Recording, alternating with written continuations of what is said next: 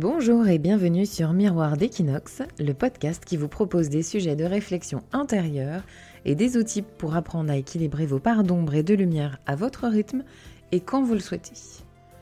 Je suis Hermance Lemel, hypnologue spécialisée dans les traumas, mais aussi communicante, communicante de crise même je dirais, et écrivaine.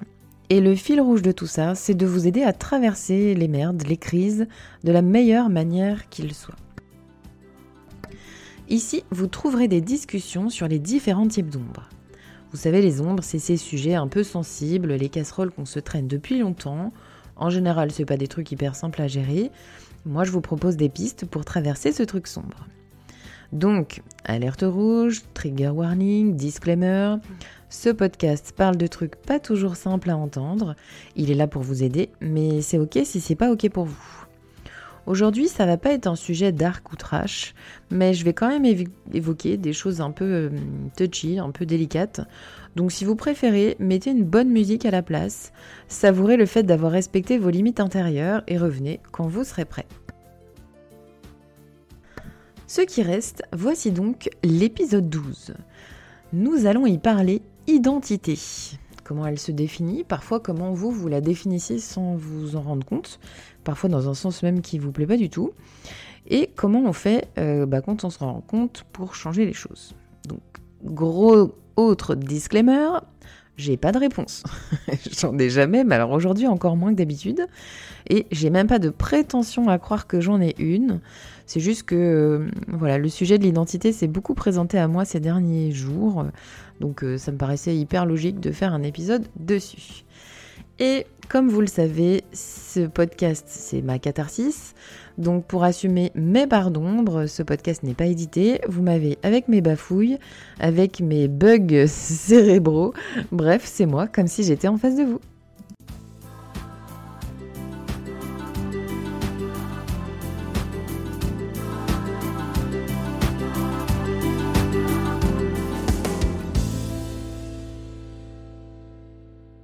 Je ne sais pas si vous avez remarqué, mais l'intro de ce podcast a changé. Une fois de plus, je sais, j'ai fait la mise à jour interne et j'ai changé certains mots qui résonnent plus juste pour moi. Plus juste, hein, pas plus du tout. Bon, vous allez me dire, Hermance, on s'en tape un peu de tes pérégrinations mentales. Mais bon, en même temps, le sujet, c'est l'identité. Donc, à mon avis, vous avez fait un lien, hein, parce que je vous vois, je vous lis. Je sais que vous êtes des petits malins. Comme Gabi. Et les petits malins, non? Et les petits malins. Ok, si vous êtes né après 95, vous n'allez pas comprendre cette blague. Je suis une femme des années 80 et apparemment, je suis d'humeur joueuse ce matin. Bon bref, revenons à nos moutons. Je vous pose cette grande question, l'identité, c'est quoi? Bon, alors dans la mesure où les chercheurs en sciences sociales n'arrivent pas à se mettre d'accord, je ne vais pas vous imposer une définition parce que je n'en ai pas de valable universellement. Euh, moi, j'ai fait une fac de sociaux avec une grosse dominante entrepôt, et déjà rien que entre chaque euh, matière, la définition n'était pas la même de l'identité. Et alors en plus, moi, j'avais pris un, cursus parallèle de criminaux, euh, donc du coup avec beaucoup de psycho, et là encore, on avait une autre version de qu'est-ce que l'identité. Donc bon, si déjà eux qui passent leur temps à réfléchir là-dessus ils n'arrivent pas à se mettre d'accord. C'est clairement pas moi qui vais vous imposer une manière de faire. Par contre, euh, ce dont je vais vous parler, c'est de ma version à moi de l'identité. Et je vous annonce déjà qu'il va manquer des gros gros bouts à cette définition. Euh, donc je remets un troisième disclaimer. Après c'est bon, je m'arrête là, mais attention, je sais que cette définition n'est pas complète. Et euh, juste, tiens, pour euh, je vous expliquer pourquoi je fais des disclaimers. Euh, parce que, en fait, j'évolue dans un monde qui est ma norme, en fait, qui me paraît normal, comme tout le monde. Hein, mais en fait, je me rends plus trop compte de ce qui est délicat à entendre pour les autres. Donc, des fois, j'utilise un mot qui est devenu tellement normal pour moi comme arme ou sang. Et je vois que, que ça réagit fort en face. Et puis, des fois, je parle de trucs où je me dis, oh putain, ça va être chaud patate d'arriver à, parler de ça, et puis en fait, en face, euh, que dalle, pas de réaction. Donc bref, dans le doute, euh, comme moi, je vais vous éclairer sur des points d'ombre, mais que je sais pas vraiment euh, ce que ces ombres représentent pour vous, je préfère mettre des, euh, des warnings, des petites sirènes, et puis après, bah, c'est à vous de voir comment vous ressentez ce que vous ressentez si vous décidez d'écouter. Donc, je disais, pour moi, l'identité, c'est la manière dont je me définis, à la fois face au monde, mais aussi juste en tête à tête avec moi-même. Et, c'est un peu dingue parce que, comme je vous le disais, depuis une semaine, je n'arrête pas de voir des petites flèches néons qui clignotent pour mettre en avant ces sujets. Alors, euh, pas en vrai, hein. Encore une fois, vous le savez, dans ma tête, c'est très riche. Et donc, euh, oui, j'ai des petites flèches en néon qui s'affichent parfois. Euh, et donc, voilà, je, sais que quand c'est ça, c'est que ma tête, elle me dit, tiens, c'est un sujet à travailler, à explorer, à la fois pour moi et puis en même temps euh, dans une version euh, digérée, euh, travaillée posément et conscient, consciemment, pardon, j'avais perdu le mot, et dans une version moins bordélique que je vous offre dans ce podcast, en tout cas un peu moins bordélique que dans ma tête. Donc objectivement, par exemple, pour quelqu'un d'extérieur, il y a un million de manières de me définir moi, Hermance. Alors je parle de moi là parce que du coup, du coup, c'est moi qui cause, mais ça marche pour vous en fait. Hein. Et toutes ces versions vont être euh, potentiellement vraies. Je vais vous donner des exemples de comment on pourrait moi me définir, et vous allez voir comment bah, potentiellement ça change vous, votre perception de moi. Et euh, comme dirait ma copine Nadia, attention parce que je vais me foutre le cul à poil sur la place publique, donc symboliquement, hein, je vous rassure. Euh, clairement, c'est pas ce que je préfère. Euh, mais je pense que pour parler de sujets délicats, c'est plus juste si je vous parle de moi. Euh, bah pour vous montrer que moi aussi je vis ce que vous vivez et que je traverse ce que vous traversez. Donc je pourrais commencer par me définir en vous disant je suis une femme, je suis une maman, je suis une épouse, je suis une amie, et ça, ça génère souvent un truc émotionnel plutôt léger, ça me donne l'air sympa, convivial, en relation avec les autres. Donc si je me présente à vous en me définissant comme ça, il y a des chances que vous ayez plutôt un a priori euh, positif. Si je vous dis que je suis euh, une thérapeute du complexe, du compliqué, que je suis euh, une géreuse de communication de crise à grande échelle, je sais que le vrai mot c'est gestionnaire, mais en fait j'aime pas trop ça. Je préfère géreuse. Si je vous dis que je suis spécialisée dans les traumas, que je suis reconnue pour ça, souvent ça va générer un ah ouais la vache putain ça doit pas être facile. Hein euh. Et puis probablement que vous allez imaginer ou que ça va générer chez vous euh, le présupposé que je suis forte intérieurement pour faire ce que je fais. Si je vous dis que je suis atteinte d'endométriose agressive, que je suis en arrêt maladie deux mois par an, que je suis une douloureuse chronique, peut-être que là, ça, va générer chez vous euh, une empathie, un peu de compassion. Vous savez, un truc un peu du genre Oh ma pauvre avec la tête un peu penchée sur le côté, puis une petite tape euh, sur l'épaule. Si je vous dis que je suis une grosse fêtarde, que je me suis tapé la terre entière, que je suis capable d'aspirer sur une table le verre de rhum que je viens de renverser, que je suis absolument pour toute la liberté de corps et d'action en matière de cul et de sexualité, tant que le consentement est là bien sûr, bah là peut-être que vous aurez plutôt un petit mouvement de dédain selon l'âge que vous avez. Peut-être vous allez vous dire que je suis une fille légère ou peut-être même que je baisserai dans votre estime. Elle s'est tapée la terre entière. Oh la vache, super quoi, la fille légère. Par contre, si après je vous dis que je suis mariée depuis 18 ans, à mon avis, hop, ça remonte direct. C'est dingue, hein si je vous dis que je suis une victime, euh, une victime du pire, ou en tout cas de, ce que moi j'estime être le pire, que je suis une de celles qui a vécu des trucs bien bien moches, que je suis une survivante de trauma, peut-être que vous allez avoir un moment de recul ou que vous risquez de plus trop savoir quoi répondre et peut-être même que j'aurai une étiquette euh, ou attention, danger explosif.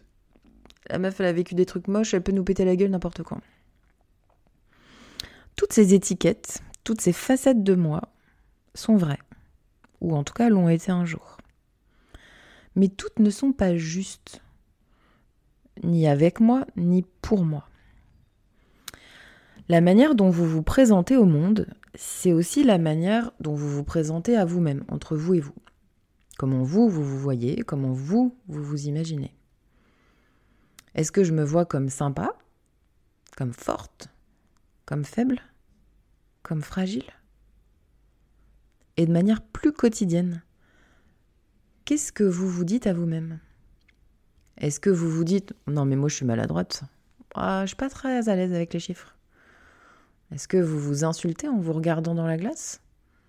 Ou est-ce que vous vous kiffez en vous disant Yeah meuf, comment tu gères trop?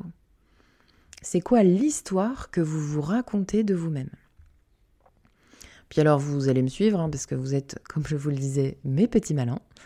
Dans la suite logique de tout ça, il y a aussi ce que vous, vous allez implémenter dans la tête des autres sur eux-mêmes. En tant que parent, par exemple, est-ce que vous dites à, votre enfant Oh, t'es paresseux ou Oh, t'es courageux Est-ce que vous le décrivez en disant Ah, c'est le petit diable de la famille celui-là Ou alors Ah non, avec lui c'est toujours facile, il est hyper calme. Est-ce que vous dites à vos amis, même en rigolant, hein, d'ailleurs surtout en rigolant, parce que je pense foncièrement que les petites blagues pour rire sont quand même empreintes de vérité T'es trop un loser. Ou oh, T'es un fantasme sur pattes, toi, dis donc. Tout ça, ça traduit quand même un peu en partie ce que vous pensez qu'ils sont. En séance, et je sais que là j'ai des auditeurs qui sont aussi euh, des accompagnés, qui vont sûrement reconnaître cette étape du travail que l'on a fait ensemble. Je, parle souvent de l'identité en prenant pour base la pyramide de Diltz. Diltz étant le gars qui a construit cette pyramide. Enfin non, il y avait Bateson aussi, mais bon, ça c'est un autre sujet. Donc cette pyramide de Diltz, normalement, elle a 6 étages. Moi, j'ai la version un petit peu retravaillée qui a 7 étages, ou plutôt 6 étages plus un niveau bonus. Euh, pour ceux qui, suivent cette pyramide, donc soit vous la trouvez euh, sur euh, Google, soit elle va être en story là pour les prochaines 24 heures, dès que j'aurai réussi à mettre l'épisode en ligne. Donc au rez-de-chaussée de la pyramide. vous imaginez une pyramide, elle est découpée en sept étages. Au rez-de-chaussée, il y a l'environnement. C'est le truc le plus large, c'est l'endroit où vous vivez, c'est l'endroit où vous travaillez, c'est votre contexte. C'est aussi le moment où vous êtes. Est-ce que vous êtes en ville? Est-ce que vous êtes en campagne? Est-ce que vous êtes en France? Est-ce que vous êtes au Pérou? Est-ce que vous allez en vacances en camping ou est-ce que vous allez en vacances en louant une villa sur euh, la côte euh, Comment elle s'appelle cette côte? Vous le sentez que je vais jamais sur cette côte-là? Je sais même plus comment. La côte d'Azur, voilà. Pardon. Bon, manifestement, moi, ça fait pas partie de mes critères. À l'étage du dessus, donc premier étage, enfin rez-de-chaussée si on veut, environnement, deuxième étage, les comportements, ce que vous faites, ce que vous faites pas. Ça, c'est la réponse à quoi? Vous faites quoi comme sport? Vous mangez quoi? Vous faites quoi avec vos amis? Vous faites quoi avec votre partenaire? Voilà, c'est ce que vous faites quoi. Troisième étage, on va trouver vos capacités, ce dont vous êtes capable, capable de faire ou de pas faire, un peu votre niveau de compétence quoi. Est-ce que vous êtes doué, est-ce que vous êtes nul, est-ce que vous êtes capable de parler anglais ou pas? Euh, C'est la manière dont vous faites les choses, plus ou moins bien, c'est comment vous le faites. Au-dessus, donc quatrième étage, il y a les croyances. Les croyances limitantes, les croyances moteurs, motrices, ben, on devrait dire motrice, mais je sais pas, c'est bizarre à mon oreille. Bref, les croyances qui nous aident.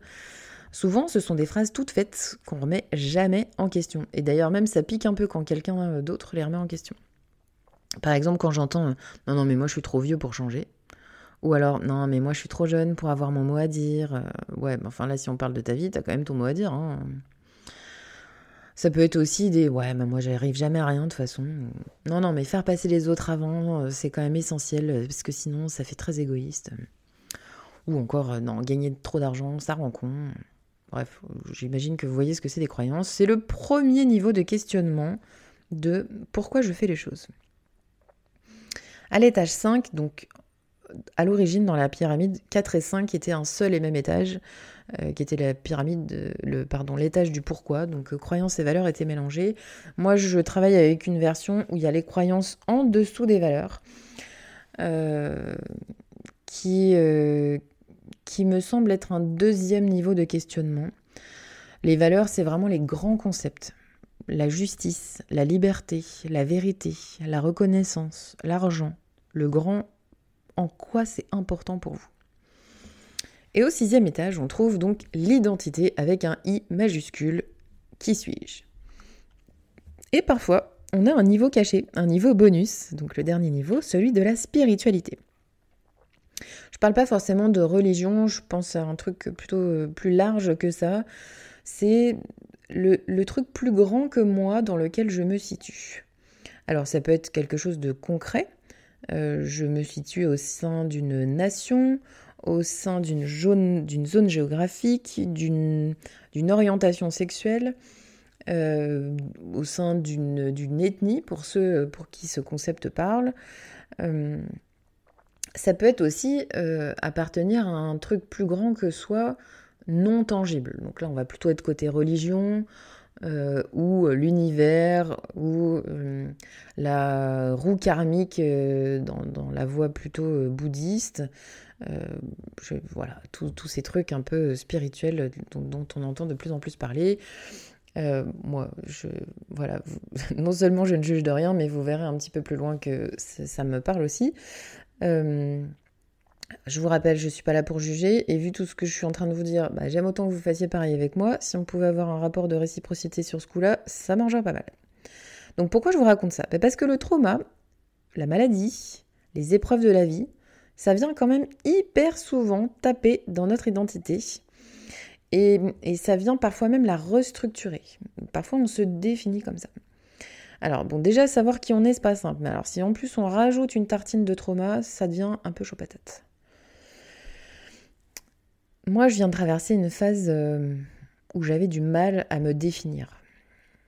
Une autre phase, parce que j'en ai eu plusieurs, mais celle-là a été quand même euh, bien, bien hardcore. Euh, j'ai brassé beaucoup de bordel intérieur.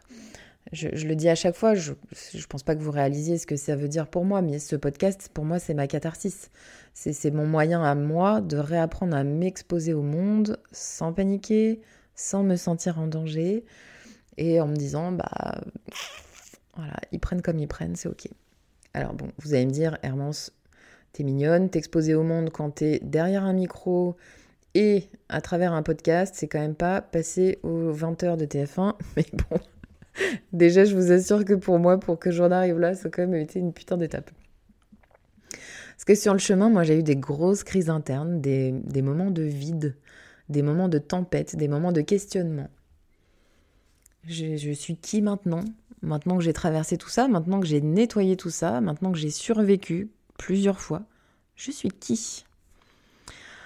Par exemple, euh, après ma première opération d'endométriose, j'avais plus du tout de douleur, j'ai cru que ça allait rester comme ça. Et du coup, je disais à mes proches, mais je suis qui si je suis plus malade de l'endométriose? Est-ce que je suis encore légitime à parler au sein des groupes de parole alors que je ne suis plus endométriosique?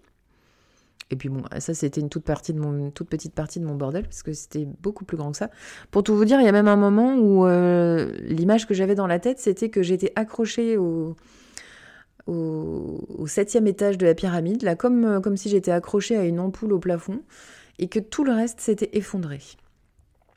Ouais, plus du tout de pyramide. C'est un peu comme si... Euh, ma maison intérieure s'était écroulée. Sauf que, bon, bizarrement là, elle s'était pas écroulée. C'était un peu chelou. Alors qu'elle s'est déjà écroulée auparavant, mais pas là. Bon, bref. Là, euh, dans tous les cas, ça fait flipper. Hein. Là, quand on se dit, euh, putain, je ne sais pas qui je suis, je ne sais pas si, euh, pour, vous, donner un exemple, ça va faire rigoler mes copines qui ont vécu ce moment avec moi. normalement, je prends du café le matin, et puis là, j'en étais à me dire, mais est-ce que vraiment j'aime le café? Est-ce que, est-ce que, pourquoi je bois du café en fait En fait, j'aime pas ça, c'est dégueulasse comme goût. Voilà. En gros, j'étais un peu euh, accrochée à mon, étage de spiritualité, comme si, euh, euh, vous saviez, j'avais eu un gros accident de voiture, j'avais fait un vol plané au bord d'une falaise, et là j'étais accrochée à la pauvre branche au milieu de la falaise, et j'attendais de l'aide, sauf que dans ce cas précis, il n'y a pas d'aide qui peut venir de l'extérieur il n'y a pas d'hélico qui va venir m'aider. Il n'y a que moi, ou il n'y a que vous. Alors évidemment, ça n'empêche pas de se faire accompagner, mais je veux dire, il n'y a personne qui va venir répondre à ces questions à votre place. Euh, vous, par exemple, quand vous venez en consultation, des fois vous me dites oui, je suis comme ci ou je suis comme ça, et parfois ça vous convient pas, hein. peut-être même que ça vous fait du mal. Euh, des fois vous me dites oui, je suis malade, ou euh, je suis handicapée, ou je suis nulle, ou de toute façon je suis un boulet ou j'ai la poisse, des espèces de trucs comme ça. Ok. Donc ben là, je vais vous aider à changer comment vous vous définissez, parce que tant que vous vous définissez comme ça, c'est la merde. en général, il y a deux cas de figure. Hein. Quand vous venez me voir, soit la pyramide est déjà effondrée, c'est une force, une manière de travailler, soit la pyramide n'est pas effondrée et au contraire, elle est très très très solide, elle est presque sclérosée et elle veut pas bouger d'une manière ou d'une autre. Et là, bah, il va falloir qu'on trouve comment euh, redéfinir votre identité autrement que comme vous l'avez, euh, comme vous êtes en train de la vivre. On dit euh, d'ailleurs en, thérapie, hein, quand on utilise la pyramide de Diels, on dit souvent que quand ça déconne à un étage, ben, il faut aller taper à l'étage du dessus. Il faut aller travailler à l'étage du dessus. Donc par exemple, si c'est un problème d'environnement, ben, on va travailler sur les comportements. Ou si c'est un problème de capacité, on va travailler sur les croyances. Sauf que moi, là, j'étais euh, accrochée à mon sommet. Hein. bah, il restait plus que la spiritualité, de toute façon, il n'y a plus que ça. Donc, euh, j'ai jamais été très croyante au départ. En tout cas, pas en un Dieu défini euh, très clairement. Et, et là, bah, oui, je me suis posé toujours depuis longtemps des grandes questions existentielles de la vie. qui suis-je Que fais-je Pourquoi je suis sur cette terre? Mais là, en fait, j'avais besoin de réponses. J'avais besoin d'essayer de, trouver des réponses euh, qui, n'allaient pas être définitives et j'avais tout à fait conscience qu'elles ne seraient pas définitives et que ce n'était qu'une version euh, hypothétique, mais j'en avais besoin. Donc, euh, effectivement, moi, je me suis tournée. c'est comme ça que j'ai appris le tarot, que j'ai beaucoup étudié l'astrologie, que j'ai commencé à, à, regarder le chamanisme, des trucs encore plus barrés que ça, que si je vous l'ai dit, vous allez vraiment vous dire que je suis rétamée du bulbe. Mais bref, on fait ce qu'on peut avec ce qu'on a. Et euh, d'ailleurs, euh, faites attention, euh, quand on ne sait plus qui on est, on a quand même toujours la possibilité de décider de ce qu'on veut être. Quand on ne sait plus qui on est, on peut toujours décider de qui on veut être. Mais du coup, c'est bien à vous, et à vous seul, de remplir chaque étage de la pyramide, avec ce que vous souhaitez y mettre. Et si c'est un étage qui est bloqué ou qui bloque toute la pyramide, eh ben, travaillez à cet étage-là et remplissez-vous les choses parce que il y a quand même des dérives, donc euh, on va pas se mentir. Euh, si quelqu'un vous dit que vous êtes comme ça, que c'est figé dans le marbre et que euh, il n'est pas possible pour cette personne d'entendre que vous puissiez être autrement, le problème c'est cette personne, c'est pas vous. Bon, sauf si c'est un psychiatre qui vous dit que vous avez une maladie mentale. Écoutez-le. Et des fois, je me fatigue. Hein. Franchement, je je sais pas pourquoi j'ai des idées comme ça qui viennent dans ma tête. Bon, bref, peu importe. C'est à vous seul de remplir et de gérer cette pyramide. Donc, on apprend à re-remplir la pyramide avec des choses qu'on décide volontairement de mettre. Ça veut dire qu'on met tout en question. Hein. Et donc, c'est très long. Voilà, ça vous fait chier, ça me fait chier, mais c'est long. En même temps, on parle quand même de changer toute votre structure interne, donc évidemment, on ne reconstruit pas une vraie maison en deux jours. Bah là, c'est pareil. Donc, après des mois, après des années, même pour certains sujets, me revoilà avec une pyramide de toute neuve, toute reconstruite. Je sais qui je suis. 42 ans, il était temps. J'ai plus peur de le montrer. Et en fait, c'est ça qui change tout.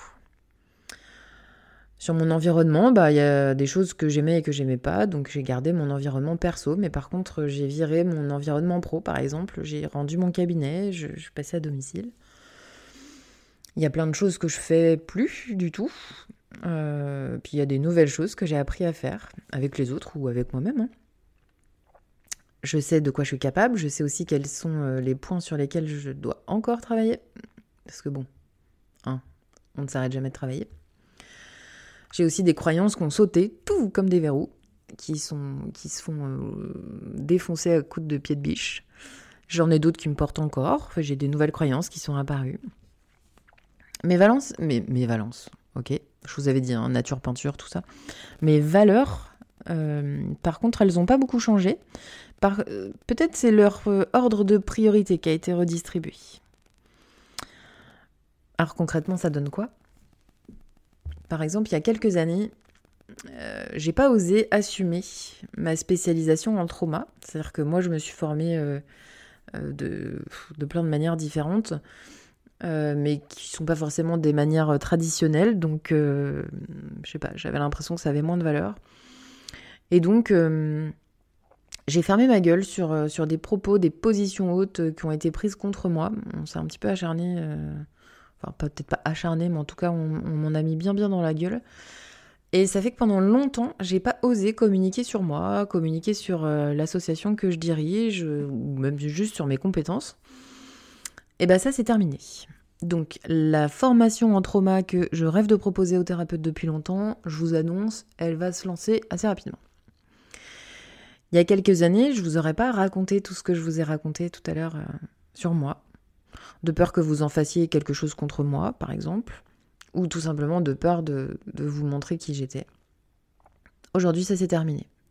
Alors au cabinet, vous le savez, hein, je partage avec vous assez facilement mon parcours, mais euh, maintenant je le fais à plus grande échelle et puis ça me paraît juste. Ça vous plaît, ça vous plaît pas, euh, c'est comme ça. Il y a quelques années, j'aurais jamais assumé euh, un poste à responsabilité avec une exposition sur, sur les réseaux. Ça aussi, c'est terminé. Aujourd'hui, je l'assume. Je, fais euh, de l'émotionnel de crise, de la communication de crise euh, en entreprise. Et c'est hyper OK. Il y a quelques années, j'ai commencé euh, aussi à écrire un livre. Enfin, le deuxième, parce que du coup, j'en ai déjà édité un, mais ça, c'est le, deuxième que je, suis en train d'écrire. Et franchement, le sujet est un peu perché hein, pour le commun des mortels. Et je voulais pas entacher euh, l'image que j'ai que j'ai mis du temps à construire, une image respectable et solide euh, d'hypno, de, professionnels, euh, notamment auprès des armées, que, j'ai mis du temps à voilà à, faire valider, on va dire. et donc je voulais pas entacher ça avec des histoires un peu perchouilles. Ben, en fait maintenant, je vous annonce, je m'en branle. je m'en tape. Ce livre, il va sortir. Et bah, ma foi, si on juge mes compétences d'accompagnante sur la base de ce que je peux imaginer, bah, je vous annonce, ce bouquin, c'est pas le quart du centième de tout le bordel que j'ai dans la tête. Donc si ce livre vous fait peur, vous avez raison de vous barrer parce que en vrai, je suis bien pire que ça. Et vous? Comment vous, vous avez envie de vous définir du coup? Comment vous avez envie de remplir votre pyramide? Alors j'ai deux petits exercices à, à vous souffler. Euh, que je pique allègrement à mon amie Anne. Donc Anne, je, te rends tes crédits de propriété intellectuelle sur ces deux, sur ces deux éléments. Euh, demandez d'abord à vos proches, des gens que vous appréciez en tout cas, euh, des gens en qui vous avez confiance ou à qui vous accordez le crédit d'avoir un avis que vous pourrez entendre, demandez-leur de vous décrire en trois mots. Juste trois mots. Est-ce que ces mots vous étonnent? Est-ce qu'ils vous gênent? Est-ce qu'ils vous font plaisir? Ça, c'est le premier truc que je vous conseille de faire. Si les mots vous plaisent pas, hmm, il est toujours temps de réévaluer à quel étage de la pyramide vous faites un truc où il se passe quelque chose qui génère ces mots-là chez les autres si vous voyez que ces mots ressortent assez souvent. L'autre exercice un peu différent, mais euh, beaucoup plus ludique à faire, euh, c'est de choisir neuf métiers que vous auriez pu faire. Là, on s'en fout des études, on s'en fout de, euh, de, la thune, de oui, ben enfin bon, si j'avais fait 15 ans d'études. Non, juste on imagine que tout est possible. Quels sont les neuf métiers que vous auriez pu faire? Et vous allez voir comme ça en dit long sur les gens. Et c'est assez étonnant. Et du coup, vous allez voir combien ça en dit long pour vous. On a fait cet exercice avec, euh, avec ma, ma potane. Et c'était hyper drôle parce que euh, on s'est mutuellement hyper bien reconnus dans les métiers. Euh, euh, quand j'ai lu les métiers qu'elle avait choisis, je me suis dit putain, mais carrément, c'est tellement toi. Et, ça lui a fait pareil pour, moi. Du coup, bah, qui je suis, je vais vous partager à travers les neuf métiers que j'ai choisis aujourd'hui. je vais vous montrer qui je suis aujourd'hui, en janvier 2023 à travers donc ces neuf métiers. J'aurais pu être écrivain, j'aurais pu être agent secret, j'aurais pu être psychiatre, j'aurais pu être pilote d'hélicoptère, j'aurais pu être bibliothécaire, j'aurais pu être ambassadeur, j'aurais pu être souffleuse de verre, j'aurais pu être tatoueuse, j'aurais pu être hacker. Et puis, après ces deux petits exercices, si vous avez envie d'aller plus loin et puis de réfléchir à cette histoire de pyramide, euh, j'ai un petit livret que je donne à mes accompagnés que j'ai créé pour, pour leur aider, euh, pour les aider, pour leur aider, ouais bref, pour vous aider à euh, remplir votre pyramide. Donc si vous avez envie de ce petit livret, faites-moi un petit message privé sur Insta, donc miroir underscore d'équinoxe. Voilà, je vous envoie, c'est gratuit si ça peut vous aider, je suis contente.